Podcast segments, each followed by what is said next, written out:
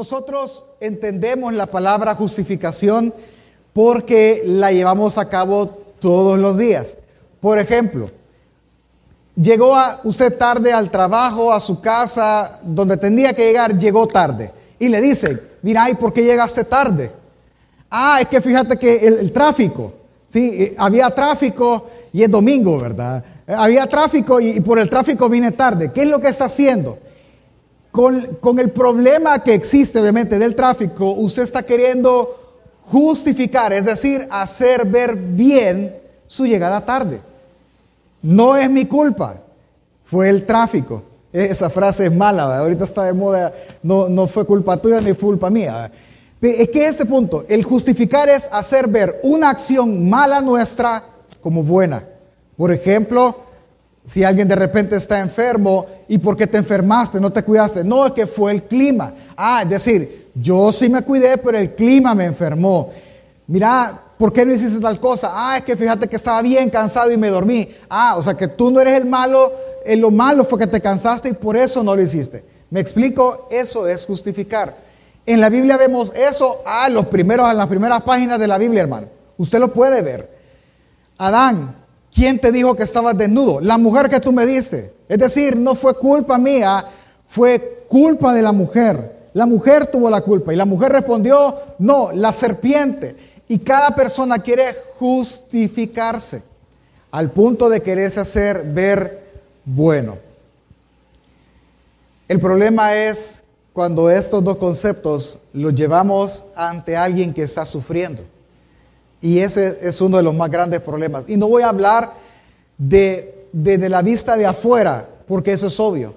Pero ¿cuántos de los que estamos acá no nos hemos sentido así?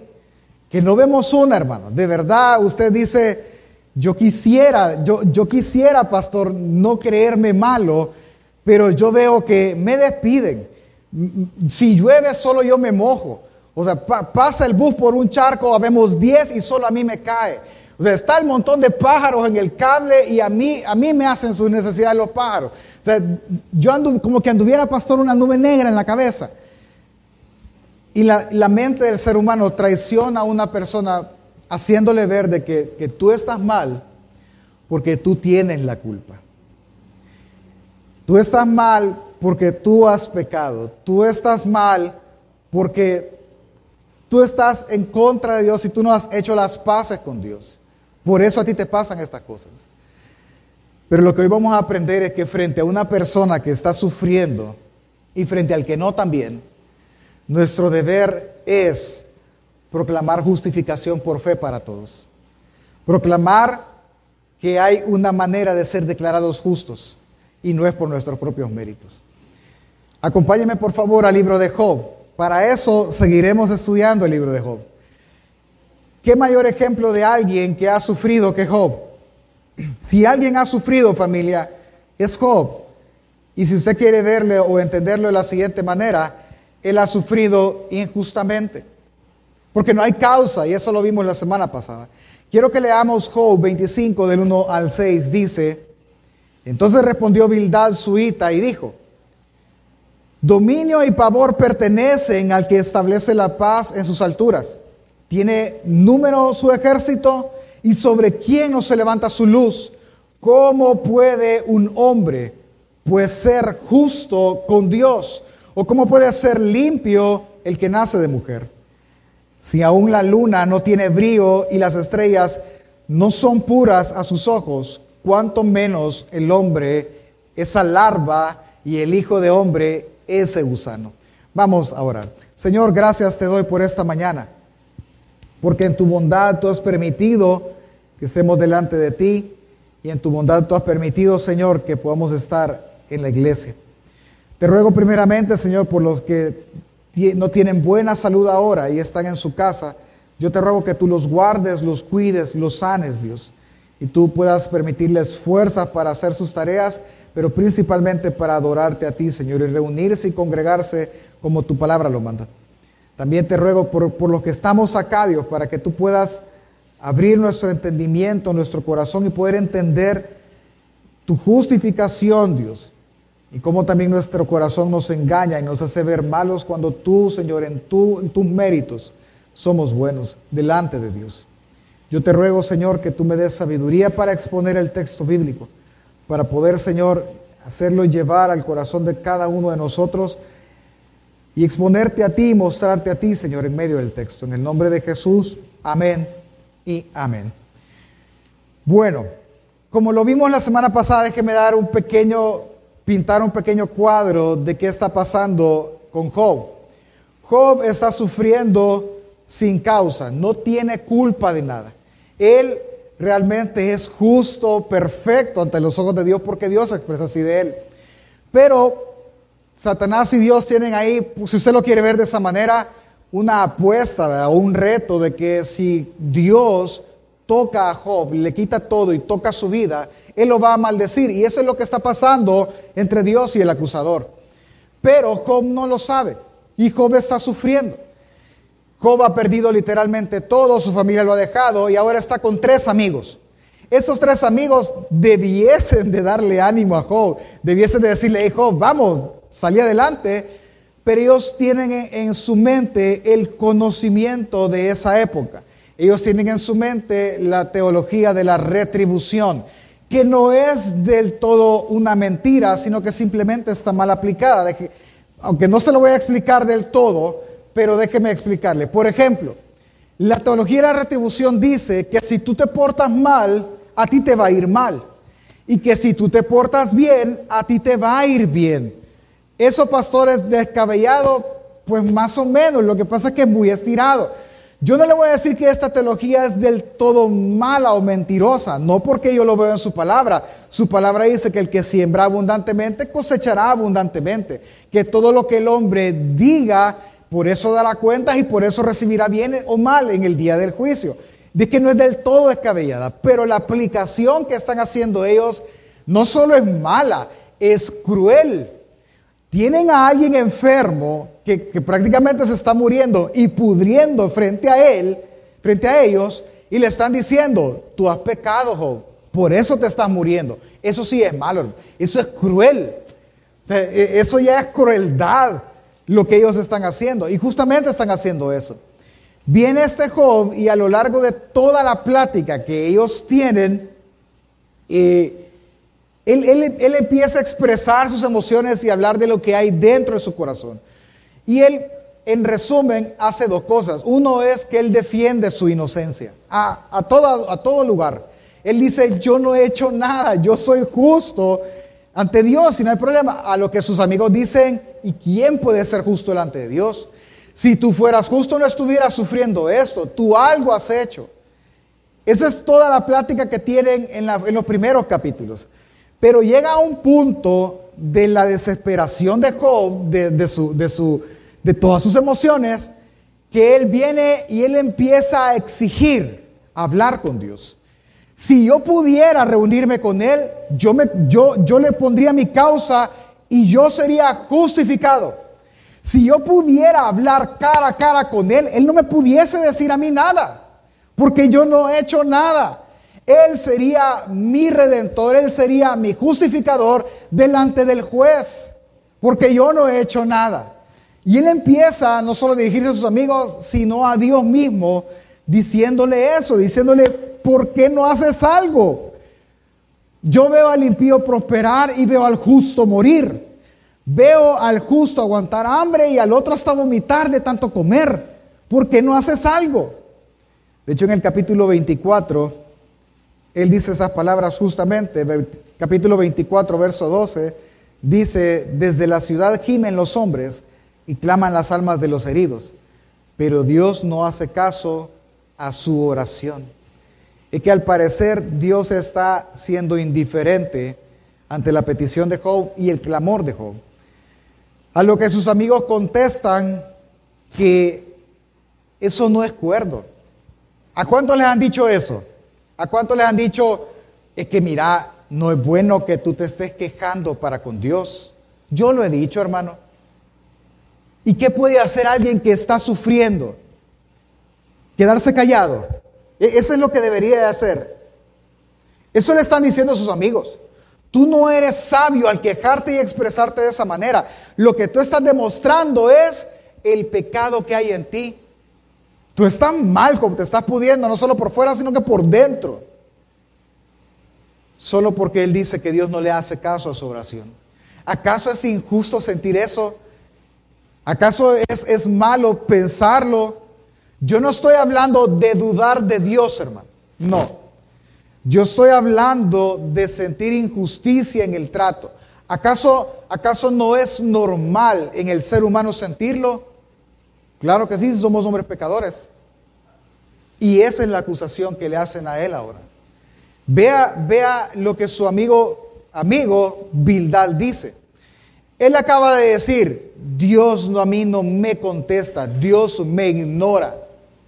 Y viene Bildad, capítulo 25, solo son seis textos.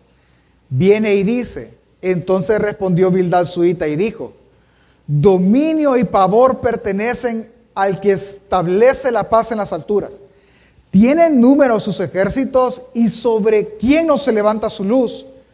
¿Cómo puede un hombre pues ser justo con Dios? ¿Cómo puede ser limpio el que nace de mujer? Si aún la luna no tiene brillo y las estrellas no son puras a sus ojos, cuánto menos un hombre, esa larva. El hijo del hombre, ese gusano. ¿Qué le dijo a Job? Job le dijo, o sea, tú te estás quejando porque Dios no te escucha si sos un gusano, Job. Si sos una larva. ¿Tú, tú te crees justo, ni la luna es justa delante de Dios, Job. Sos ignorante. O sea, ¿Entiende lo que le está diciendo? E, este amigo, él, él está siendo cruel, hermano. Él no solo le está diciendo que en lugar de que tú te quejes ante Dios, tú deberías de tenerle miedo a Dios. Job, que no estás viendo lo que Dios te puede hacer, témele. Job entiende que Él, Él puede hacer lo que Él quiera con tu vida. ¿Y quién eres tú, semejante gusano? Que no entiendes que ante sus ojos nada de lo creado es puro. Esta creación, Job, está corrupta. No hay nadie justo en la tierra, ni mucho menos nadie puede, menos un hombre, creerse justo frente a Dios, ni limpio con él. Nadie, Job. En una sola oración, esta debilidad, de una manera cruel, hermano. Solo, solo que le digan gusano a usted. Imagínese usted se está muriendo de COVID y llegan a su cama. Voy a orar, Señor, yo te ruego por este gusano que está en la cama. No, esa es crueldad, hermano, realmente. Viene Bildad y lo que él está diciendo es que siendo Dios como es, no hay hombre que pueda justificarse ante él a sí mismo. Me voy a detener. Piense la frase. Siendo Dios como es, no hay hombre que se pueda justificar ante él a sí mismo. ¿Eso es cierto? Sí, realmente sí. Bildad tiene una gran duda. ¿Puede el hombre justificarse ante Dios? Esa duda que tiene, para él no es duda, para él es una afirmación, es una, se llaman preguntas retóricas. La respuesta es obvia, no. Nadie puede justificarse ante Dios, nadie. Y entonces, pastor, sigamos. Viene Job y Bildad agarra vuelo, ya le dijo larva y gusano. Tiene que aprender algo, hermano. Todos tenemos que aprender algo. Voy a hacer un paréntesis también. Si alguna vez usted está en un discipulado, si usted está en una reunión o fue a orar por ahí a visitar a un hermano y un hermano viene y empieza a decirle, mira, es que realmente tú eres, tú eres más que un pecador, tú eres, tú eres peor, el peor pecador de todos. Tú, estás mal y empieza alguien a ofender al otro, hermano, deténgalo, párelo, porque él no está siendo de bendición. Si alguien lo está ultrajando a usted, deténgalo. Dígale, ok, mira, yo soy pecador, pero tampoco me estés diciendo larva, ¿verdad? tranquilo. Eso hizo Job. Viene él y acaba de decir, ¿cuánto más el hombre, un miserable gusano? Y Job lo interrumpe. Eso es lo que pasa en el texto. Nosotros no lo vemos así. Porque hasta ah, el capítulo 26, el título esto es, esto es gente de, que le puso los, esas divisiones, ahí le, nos cortó el impulso. Job lo detiene y le responde o lo interrumpe, capítulo 26, y le empieza a decir esto. Oiga lo que él le dice. Entonces Job respondió y dijo, ¿qué ayuda es para el débil? ¿Cómo has salvado al brazo sin fuerza? ¿Qué consejo has dado al que no tiene sabiduría? ¿Y qué útil conocimiento has dado en abundancia?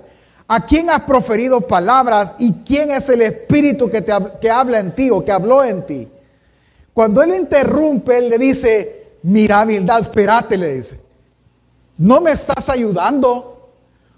Primero, no me estás diciendo algo que yo no sepa. Segundo, ¿en qué me ayuda? ¿En qué ayuda al que se está muriendo que le digas gusano? ¿En qué ayuda al que está haciendo malo que le digas, mira, te vas a morir porque Dios es justo y tú no? ¿En qué ayuda eso? Bildad, tus palabras no están ayudando en nada. Y la frase que él ocupa todavía, pues si le acaban de decir gusano, él dice que en sus palabras no hay inteligencia. No le puedo decir la frase coloquial que sobre eso, ¿verdad? Pero mira, tus palabras realmente son tontas. O sea, como tonto estás hablando, Bildad. Yo no sé, Bildad, quién te habló a ti ni qué espíritu está hablando por medio de ti. Yo no sé quién es. Pero lo que tú me estás diciendo no tiene sabiduría en sí mismo. No tiene, no tiene validez. Es tonto. No me ayuda en nada. Cállate. A lo que él dice, versículos 5 al 13. Las sombras tiemblan bajo las aguas y sus habitantes, perdón, las, las sombras tiemblan bajo las aguas y sus habitantes. Desnudo está el Seol ante él y el Abadón no tiene cobertura. Él extiende el norte sobre el vacío y cuelga la tierra sobre la nada. Envuelve las aguas en las nubes y las nubes no se rompen bajo ellas. Oscurece la faz de la luna llena y extiende sobre ella su nube. Has trazado un círculo sobre la superficie de las aguas y el límite de la luz y las tinieblas. Las columnas del cielo tiemblan y se espantan ante su reprensión. El mar agitó con su poder y a Raab quebrantó con su entendimiento. Con sus soplos se limpian los cielos y su mano ha traspasado la serpiente huidiza. ¿Qué es lo que él está diciendo? Si, usted se fija, las figuras poéticas que él está usando, todas se refieren a lo que Dios hace. Job le está diciendo, mira, él hace todo. Todo lo puede hacer Dios. Sobre todo Él gobierna. Él es soberano. Es que por eso no le dice nada nuevo. Yo sé, verdad, que Él tiene ejércitos grandes. Yo sé que Él gobierna la luz. Yo lo sé. Porque yo sé lo que Él puede hacer. Él sopla y ve, esta figura. Si Dios sopla, Él despeja los cielos. Si Él quiere, Él tapa la luna. Tú quieres ver la luna llena, bien bonita y bien grande, pues la va a tapar y no le va a importar que tú no la veas. Él toca el mar y Él tiembla en lo profundo. Oscurece lo que Él quiera. Es que mira, mira, Bildad. Yo sé lo que Dios es capaz de hacer. Yo lo sé. Pero lo que tú no sabes es esto, versículo 14. He aquí, estos son los bordes de su camino. ¿Qué, está, qué, es esa frase? Esto que acabamos de hablar, que él, él, puede dar luz a un lugar, Él puede ponerlo oscuro, Él lo hace temblar, Él hace sembrar los, los cimientos. Vea el conocimiento que ellos tienen. Él le puso circunferencia a esta tierra. Es un conocimiento bien elevado a esa altura. Si Él pudo hacer eso, entender, si nosotros lo podemos ver, esto es el borde de su conocimiento. O sea, esto es nada. Esto, verdad, mira, tú y yo realmente no sabemos la gran cosa. Dice, y cuán leve es la palabra que de Él oímos, pero su potente trueno, ¿quién lo comprende? Va, en resumen, mire, él está mencionando esto. Bildad viene y le dice, no hay forma que el hombre pueda justificarse ante un Dios todopoderoso que gobierna a esta creación. No hay forma, Job. Así que deja de estar insistiendo que tú eres bueno porque no hay forma que Dios se declare bueno. A lo que Job responde, tus palabras no me ayudan en nada, Bildad, porque en ellas no hay inteligencia. Es que no es inteligente pensar que Él no gobierna todo y que Él no lo puede todo. Tú me estás diciendo que Él no puede justificar a un hombre y yo te estoy diciendo que Él sí puede hacerlo. Y nosotros no entendemos cómo, porque lo que entendemos de Él, hermano, lo que entendemos de Él es como que usted viera solo el borde de la camisa. No ve nada. Es como que solo dijo una idea y ya sabe cómo es. Ay, tal vez con esto podemos entenderlo. ¿Cuántos escuchan radio aquí? Levanten la mano. Ok, que poquitos. Ya la radio no es factible entonces. Cuando alguien escucha radio, normalmente yo la escucho solo en el carro, viene y usted se imagina al locutor, ¿sí? O cuando ha hablado usted a algún call center o algún lugar, le contesta a alguien y la voz son bien grave. Si son de hombres, la voz es bien grave y, no sé, o sea, la, la, voz es bien, bien bonita. Y si es de mujer, la voz es bien fina y todo. Y usted se imagina que del otro lado hay un supermodelo, ¿verdad? Y cuando llega, claro, a donde sea que se va a encontrar con esta persona, va apareciendo el pitufo, hermano. Y usted dice, y él es el que me habló. Sí, yo soy mucho gusto. Le digo porque a mí me pasó muchas veces. Y ustedes, yo sé que por teléfono me oigo diferente, pero yo soy. ¿Y qué pasa? Pero es que usted solo oyó el borde de su palabra. Por su voz. Es más, le, voy a decir algo. A muchos, yo primero, la mascarilla nos ayudó, hermano. Porque nos cubre y solo nos ven los ojos. Y uno dice, qué bien me veo con la mascarilla, solo me ven los ojos. Pues ya cuando se la quita y ve el combo, dice, ah, mm, bueno, ¿me explico? Lo que Job está diciendo es eso. Lo que tú conoces de Dios es una línea, o sea, no conoces nada, ni siquiera comprendes. No comprendes nada. No puedes venir y sujetarlo a eso, no lo puedes hacer. Así que entiende Bildad y entienda, hermano, que el conocimiento del hombre no determina, en este caso, la justificación de Dios. Me voy a hacer lo más general para que me entiendan. Su conocimiento, mi conocimiento de Dios, no determina lo que Él puede hacer. ¿Me doy a entender? Alguien puede decir, pastor, los animales no hablan. ¿Es cierto? Es cierto, hermano. Los animales no hablan. Pero ¿puede detener eso a Dios? No, Él hizo hablar una burra. Hay una burra, hermano, todavía. En la ironía de las cosas. Porque mi conocimiento, mis leyes, no van a determinar lo que Dios puede hacer. Por lo que Job le está diciendo a sus tres amigos que lo que ellos conocen de Dios no determina la justificación de Dios. Aunque tú digas que Dios no me puede justificar, eso no va a determinar porque Dios todo lo puede hacer.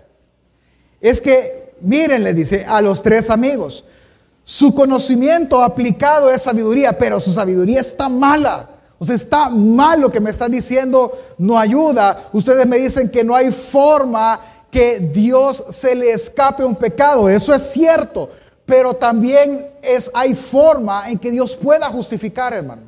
Hay una forma. En palabras,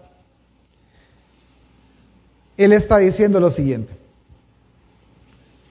El hombre, cualquier hombre, llámese papá, mamá, discipulador, maestro, pastor, líder, diputado, el presidente, quien quiera, no puede determinar con exactitud si una persona es salva o no, si una persona es justificada o no, si una persona es buena o no. Nadie puede. Todo esto, obviamente, ante los ojos de Dios. Nadie puede, a ciencia cierta, nadie puede decirlo. Solo Dios. Job está pasando enfermedad. Es un pecador. Hay evidencia entonces. Está muriendo por pecador. No. No, no, no. No puede ser así. O sea que a todos los que les volvió a dar COVID ahora siguen pecando. No, hermano.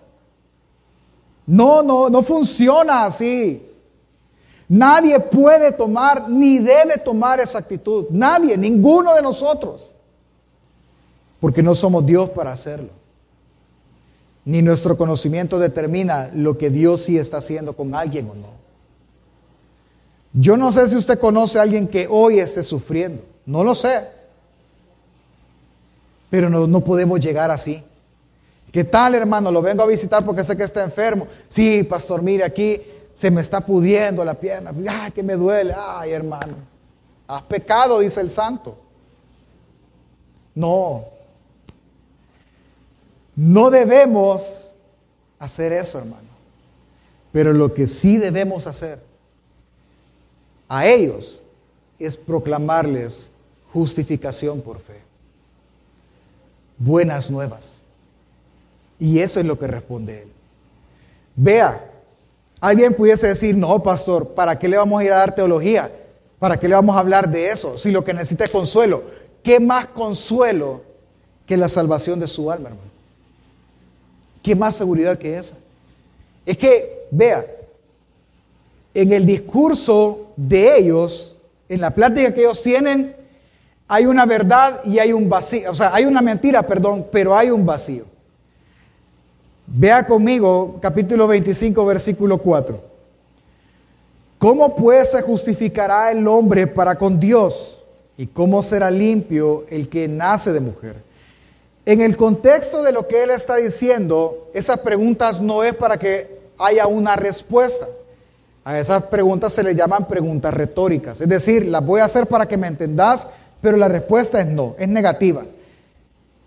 ¿Cómo pues se justificará el hombre para con Dios? De ninguna manera puede. Eso es lo que está diciendo Bildad. De ninguna manera puede. La pregunta es, ante el conocimiento de Bildad, ¿eso es cierto? No. No, no es cierto. Y ante esa mentira, el Evangelio responde. ¿Qué responde el Evangelio? que sí hay justificación para el hombre. ¿Cómo? Por la sola fe. Sí lo hay. Mire, y esto trae un gran consuelo. De verdad, aunque usted no lo crea, trae un consuelo. Mire, acompáñeme por favor en lo que yo le quiero explicar ahora. La palabra sí responde. ¿Puede ser el que nació de mujer limpio? Sí. ¿Puede el hombre presentarse justo ante Dios? Sí, sí puede.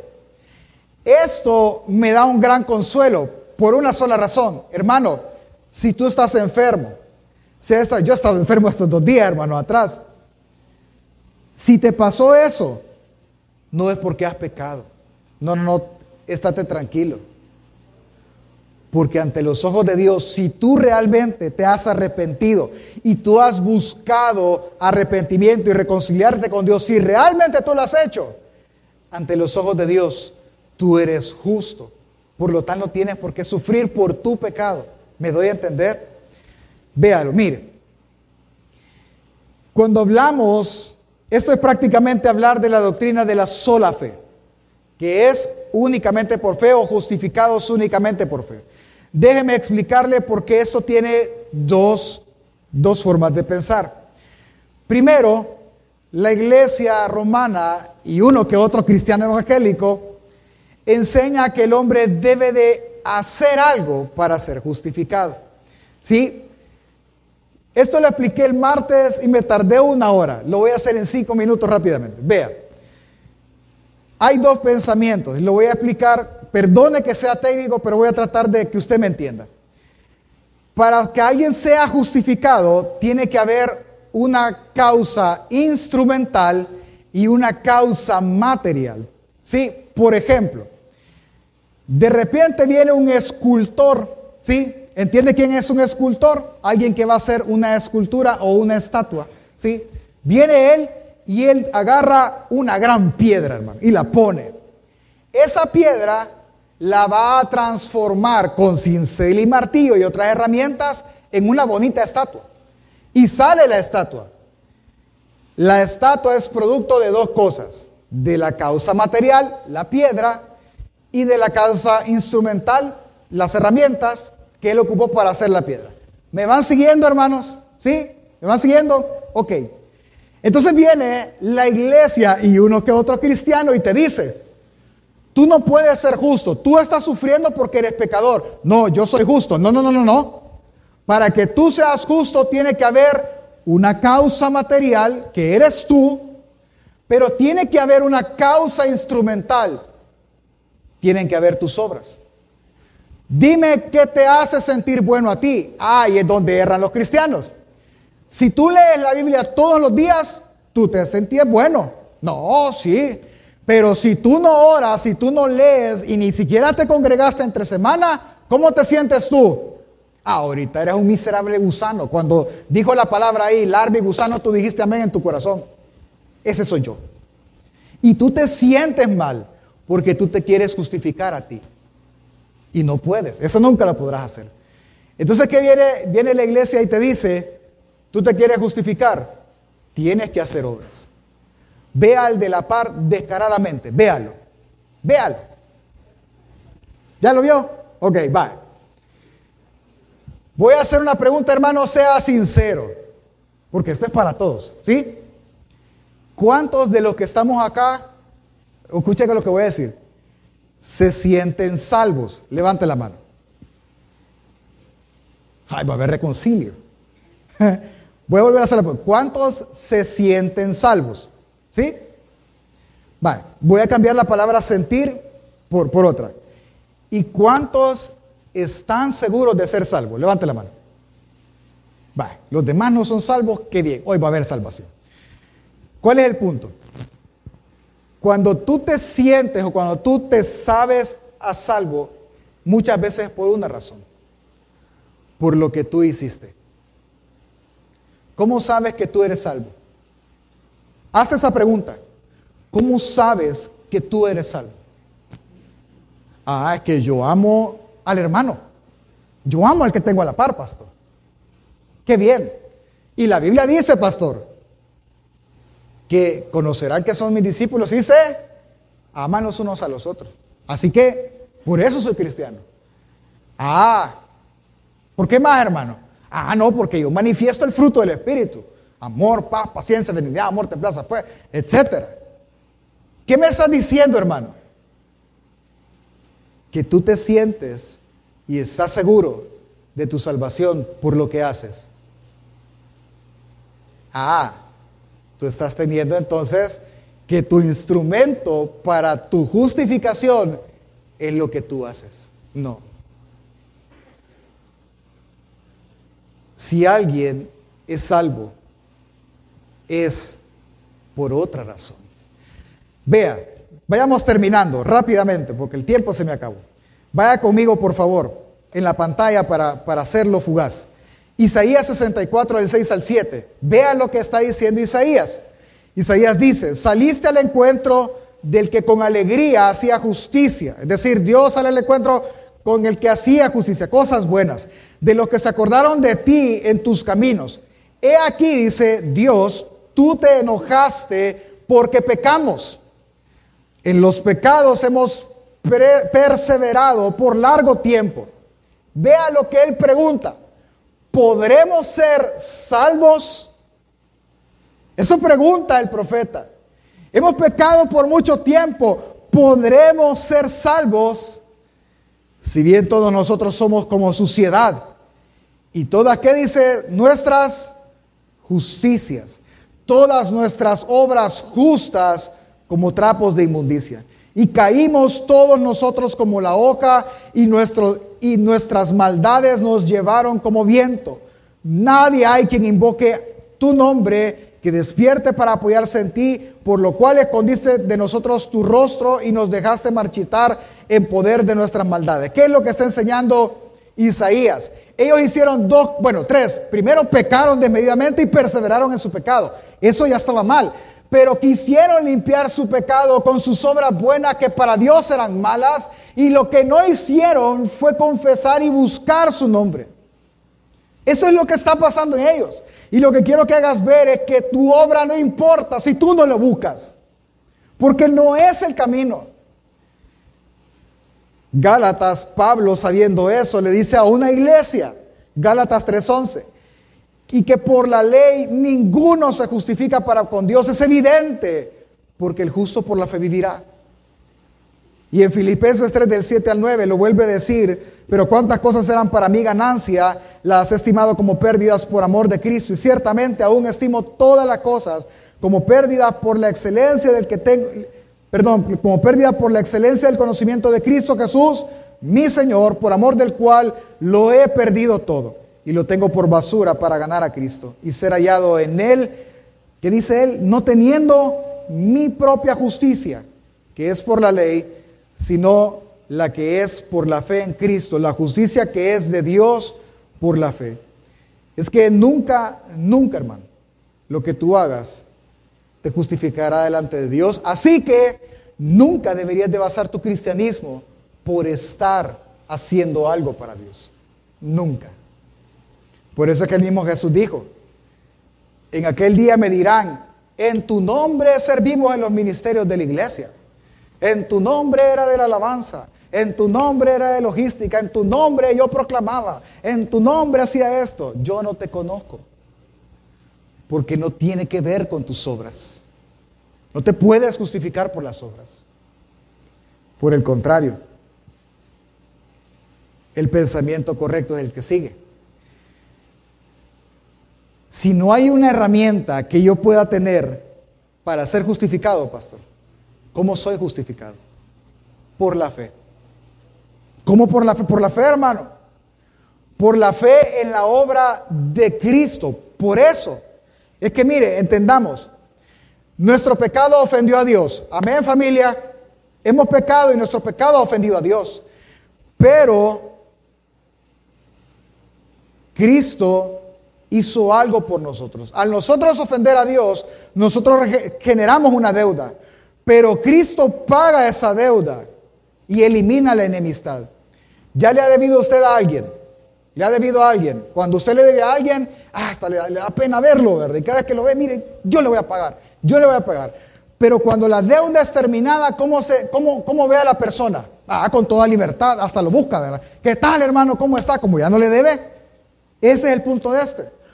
Nosotros le debíamos a Dios, Cristo pagó nuestra deuda y nuestra enemistad con Dios deja de existir. Y nosotros somos justificados.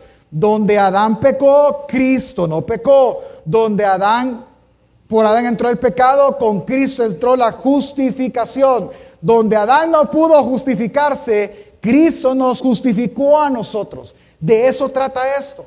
Romanos 4, 20 al 25 dice. Tampoco dudo por incredulidad de la promesa de Dios, sino que se fortaleció en fe dando gloria a Dios, hablando de Abraham, plenamente convencido de que era también poderoso para hacer todo lo que había prometido. ¿Qué le había prometido? Un hijo a sus 100 años de edad, por lo cual también su fe le fue contada por justicia, es decir, porque él le creyó, le fue contado por justicia eso. Y no solamente con respecto a él se escribió que le fue contada, sino también con respecto a nosotros, a quien ha de ser contada. Esto es, a lo que creemos en Él, que se levantó de los muertos, a Jesús Señor nuestro, el cual fue entregado por nuestra transgresión y resucitado por nuestra justificación. Terminemos, hermano. El Evangelio da una buena noticia. ¿Cuál es? Él puso algo en usted y en mí. Cristo puso algo. ¿El qué? justicia. Y cuando el Padre nos ve, el Padre ve la justicia de Cristo Jesús. Por lo tal, no le debemos nada. Absolutamente nada. Entonces nosotros somos declarados justos ante Dios. ¿Qué es lo que estaban haciendo los amigos de Job entonces, pastor? Después de esta gran vuelta y con el tema teológico que pusimos en medio. Estaban tomando el lugar de Dios y declarando condenado a un pecador como ellos. Eso es lo que ellos estaban haciendo.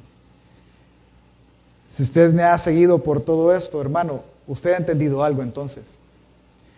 Cada vez que yo vengo, y esto es automático, y yo me cuentan de alguien, ah, mira que fulano, mira qué mal está yendo. Qué, qué difícil la vida de él. Y cada vez que nosotros venimos y decimos, bueno, es que algo ha de estar pagando. Usted y yo estamos tomando el lugar que solo le corresponde a Dios. Usted y yo estamos diciendo que la justificación no es para todos. Usted y yo estamos diciendo que la gracia no es para Él, que solo es para nosotros. Y no podemos hacer eso, hermanos. No, no debemos más que podemos. Es que entendamos algo. Los amigos de Job, en su conocimiento, encajonaron a Dios y dijeron a una persona como Job, Dios no la puede justificar. Justificarla es sacarla de ahí y prosperarla nuevamente. No, no pueden hacer eso. No puede con Job. ¿Por qué no puede, hermano? Si es que esa es la buena noticia del Evangelio. La noticia del Evangelio es la siguiente, Romanos 1.17 dice, porque en el Evangelio la justicia de Dios se revela. Vea, en el Evangelio que usted ha creído, el cual a usted le han predicado, el cual usted ha comido, en ese Evangelio se revela la justicia de Dios. Si usted cree que la justicia de Dios se muestra por sus obras, usted ha escuchado otro Evangelio. Porque la buena noticia del Evangelio de Jesús es que se revela por la obra de Cristo, por fe. Él dice que el Evangelio, la justicia de Dios se revela por fe y para fe, como está escrito, y lo vamos a estudiar en uno de esos fines de semana. El justo por la fe vivirá. ¿Cómo así, pastor? Es que el que es justificado por Cristo el que cree en el sacrificio de Cristo, él entiende muchas cosas, pero las que más entiende son estas, hermano. Una, él entiende que efectivamente él es un gusano, él es un vil pecador. Él entiende que ante ese Dios grande, él no puede hacer nada más que humillarse. Él entiende eso. Él entiende que le debe. Él entiende que Dios a él no le debe nada. No, es que no somos nadie. Ni siquiera un favor. El salmista mismo dijo, ¿quién es el hombre para que tú te acuerdes de él? David mismo dijo, ¿quién soy yo y quién es mi casa para que tú nos bendigas? Es que el, justificado, el pecador justificado entiende eso. Pero entiende una cosa más, que es por la fe que somos declarados justos ante el Padre. Que a pesar que Él no lo sea, Dios no lo está viendo como lo que Él realmente es. ¿Entiende eso? Dios no te ve a ti como los amigos de Job a Job. Dios no te ve a ti si tú te has arrepentido, Dios no te ve como un gusano. Dios no te ve como un objeto de su ira. Él te ve con ojos de amor. Él te ve como algo valioso por el cual su hijo murió. Él así te ve. Pastor, pero yo, yo, yo quizá cristiano no soy. Yo soy un pecador. Él te ve como alguien necesitado de Él. Él te ve con compasión como una oveja que no tiene pastor. Hermano, su justificación es para todos.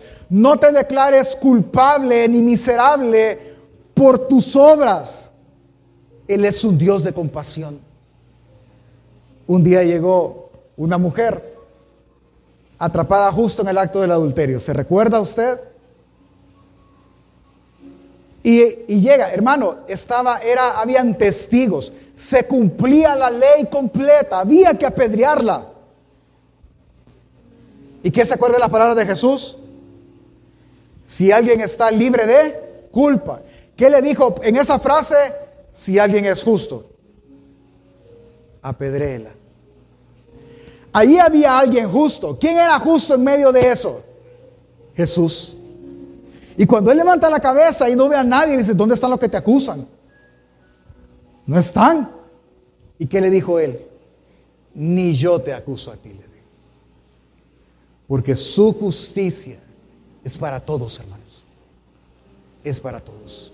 Por lo tanto, frente al que sufre, frente al que la está pasando mal o al que no, nuestro deber no es señalar, no es golpear la herida. Nuestro deber es proclamar justificación por medio de Cristo para todos. Por lo tanto, ponte de pie.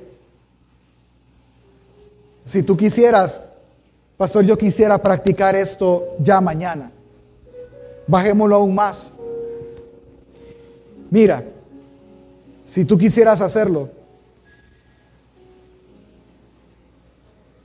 entiende algo. La Biblia enseña lo siguiente.